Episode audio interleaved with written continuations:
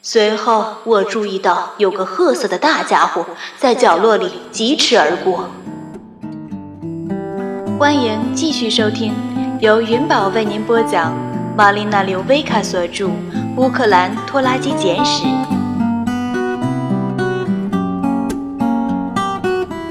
虽然有精明彪悍的姐姐从中作梗，把瓦伦蒂娜的特别法庭听证会彻底搅黄。然而，瓦伦蒂娜母子离开后，姐妹俩继续将面临着新的问题。请听第二十一集：那位女士失踪了。上集。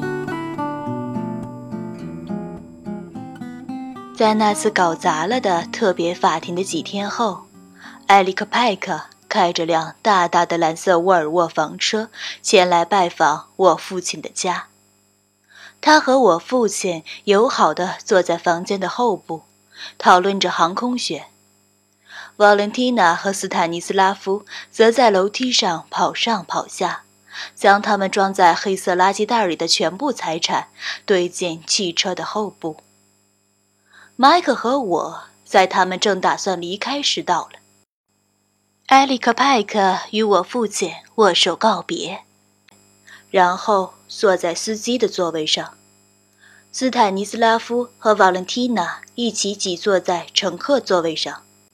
我父亲在门口徘徊不前，瓦伦蒂娜则摇下车窗，将头伸出窗外喊道：“你自以为聪明，工程师先生，但你等。”着，记住，我总能得到我想要的。他啐了一口，呸！汽车已经起步，唾沫落在了车门上，在那里挂了一会儿，又黏糊糊的滑到了地面上，然后他们离开了。那么你没事吧，爸爸？一切都还好吗？我拥抱了他一下，他羊毛衫下的肩膀瘦骨嶙峋。呃，没事儿，是，一切都好，干不错。也许有一天，我会打电话给瓦伦蒂娜，寻求和解。现在，我第一次听出，我父亲的声音里有种新语调。我意识到，他是多么孤独。我打电话给薇拉，既然父亲现在是一个人生活，我们就必须制定计划，看怎么赡养他。大姐头一个劲儿的要求给他弄份鉴定，然后将他送到托老所去。我们必须面对现实那劲儿的。虽说这想法不那么容易令人接受，但是我们的父亲是个疯子，他下次再捅出什么疯狂的篓子来，只是个时间问题。最好把他放到他再也不能惹麻烦的地方去。我不觉得他是个疯子，威拉，他只是有点古怪，太古怪了，以至于不适宜住在家里。不知怎的，我无法想象父亲以及他的苹果，他有关拖拉机的言论，他的古怪习惯，能够与托老所的惯常规定很轻易的磨合。我建议考虑长者住屋，在那里他会有更多的独立性，也许更适合他。薇拉表示同意，还特别强调的补充说。这是当务之急。他觉得自己已经获胜，我暂时由他去了。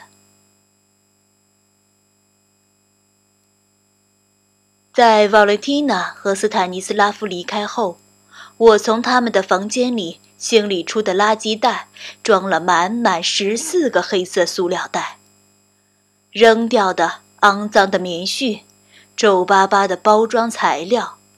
装化妆品的瓶瓶罐罐，有洞的紧身裤，报纸杂志，邮寄目录、垃圾信件、不穿的鞋子和衣物，还扔掉了吃了一半的火腿三明治、几个苹果核、发霉的猪肉馅饼。这些东西全部都是我在床底下找到的。就在我有次发现用过的避孕套的相同位置，在斯坦尼斯拉夫的房间，我有了个意外发现：床底下有一只装满了色情杂志的手提袋。然后我把注意力转向浴室，借助于一个金属丝边的衣架，我从浴室的地漏处勾出了。堵塞在那里的一团纠结在一起的黏糊糊的金发和褐色的毛发。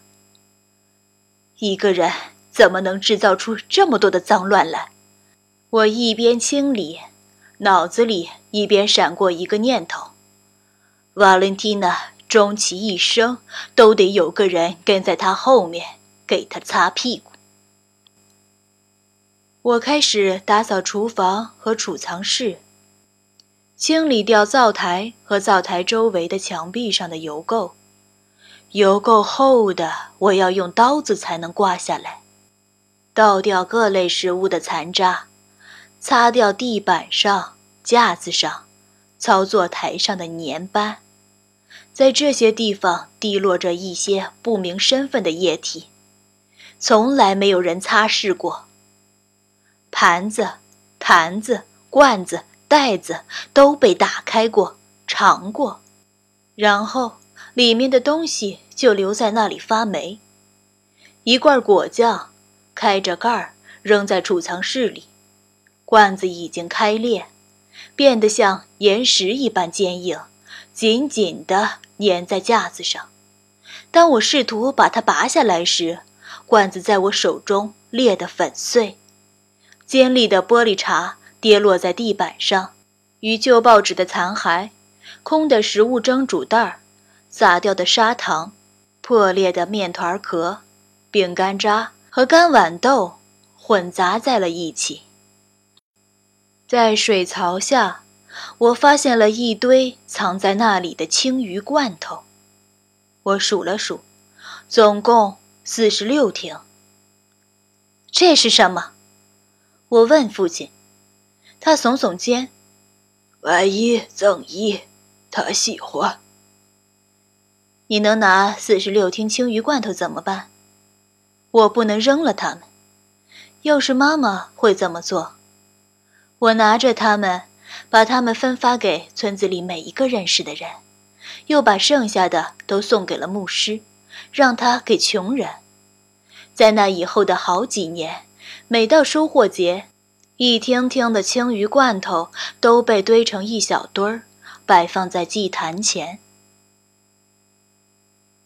在外屋，在一只硬纸箱里，有几包饼干，全都打开了，满地皆是饼干渣和包装纸的碎片。在另外的一个角落里，有四条发霉的白切片面包，还是老样子，所有的包装。都被撕开了，里面的东西四散开来。为什么有人要这么干？随后我注意到有个褐色的大家伙在角落里疾驰而过。哦，我的上帝呀！打电话给市政厅，快！在起居室、厨房和储藏室里，摆放着一叠叠的食物。和牛奶，那是给戴女士准备的，但不合她的口味，于是那些碟子也被遗留在了那里，在八月的炙热中被腐蚀。有一只碟子上已生出了褐色的蘑菇状赘生物，牛奶已经发酵成绿色奶酪似的粘液。我把那些碟子浸在了漂白剂里。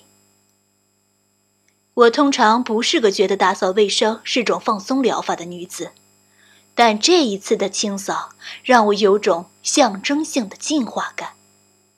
就像在彻底清除一个试图将我家变成自己的殖民地的外来入侵者，这感觉很爽。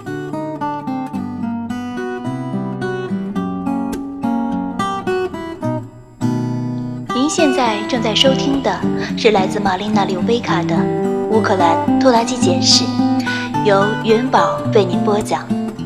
喜欢本声音，请订阅并关注云宝，更多精彩内容即将为您呈现。感谢您的支持。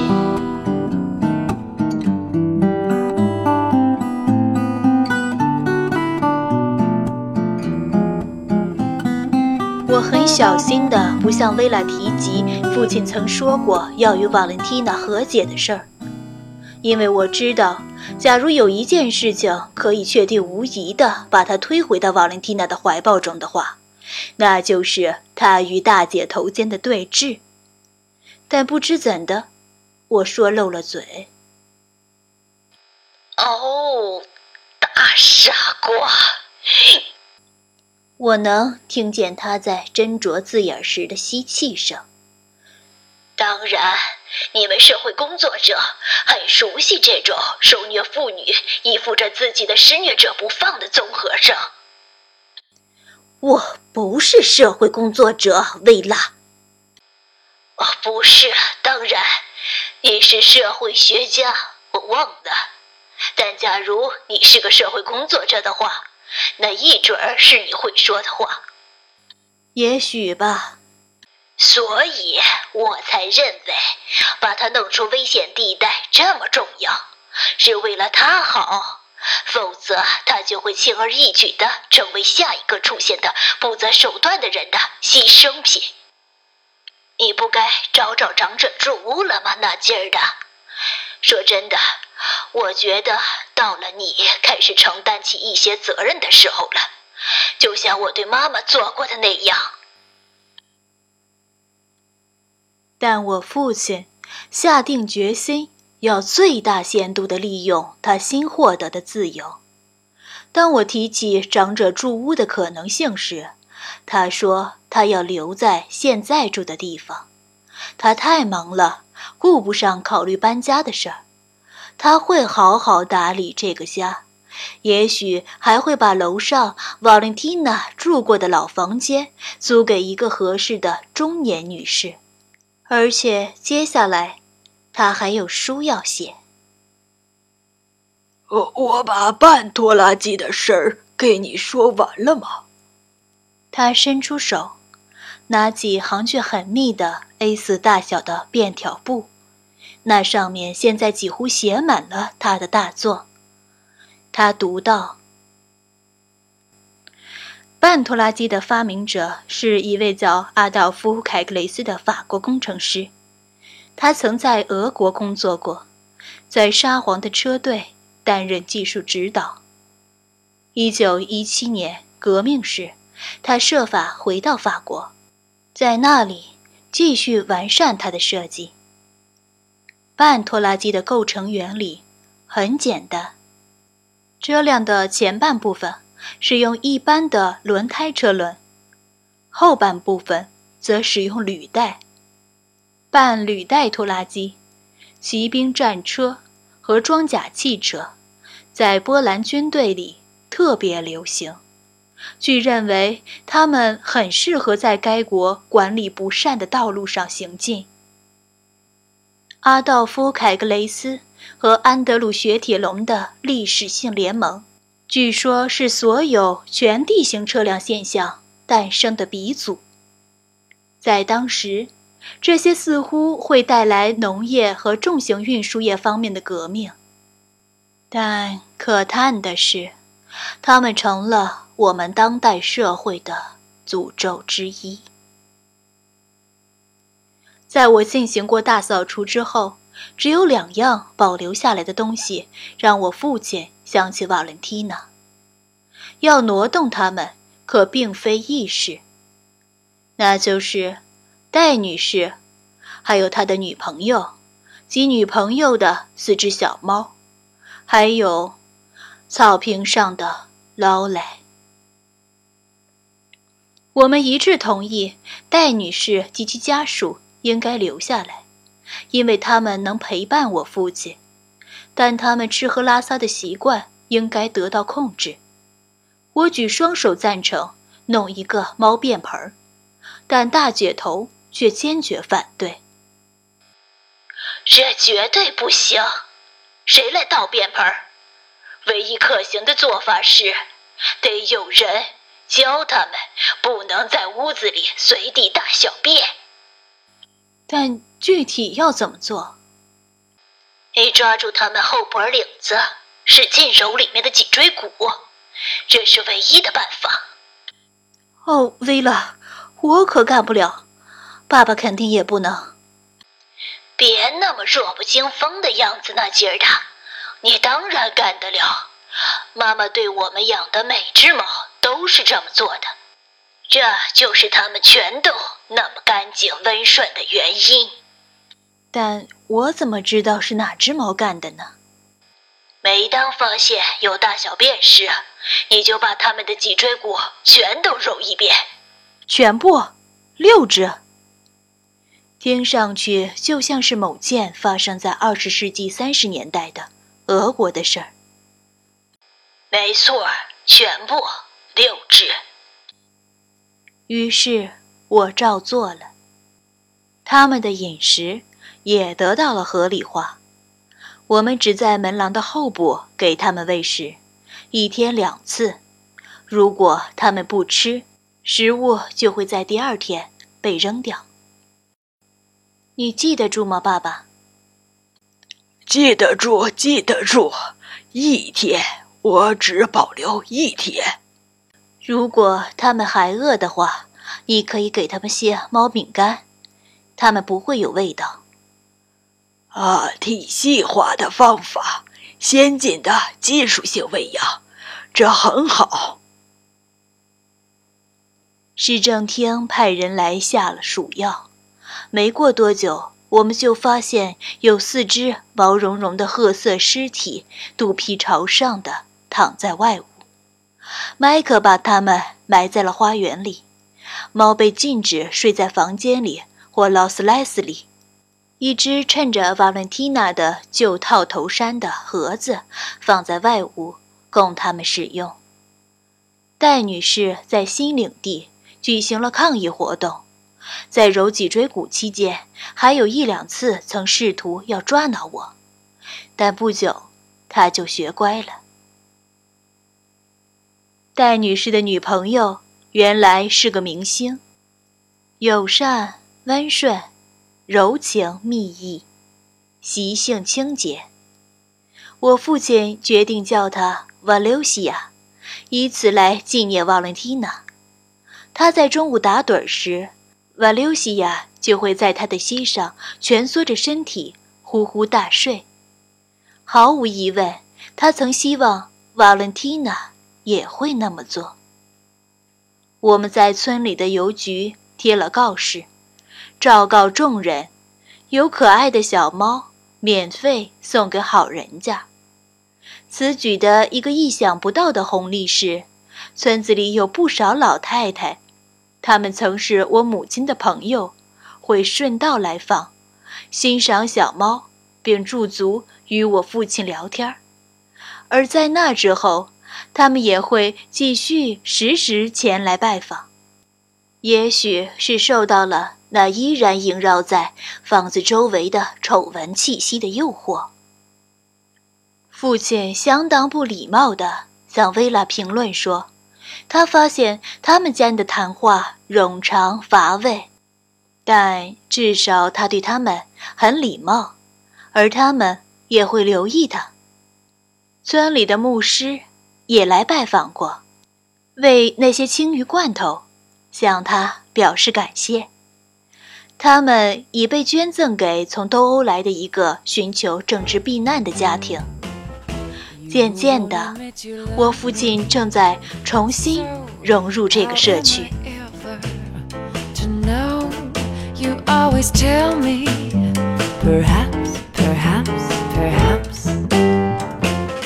A million times I've asked you, and then I ask you. over again, but you only answer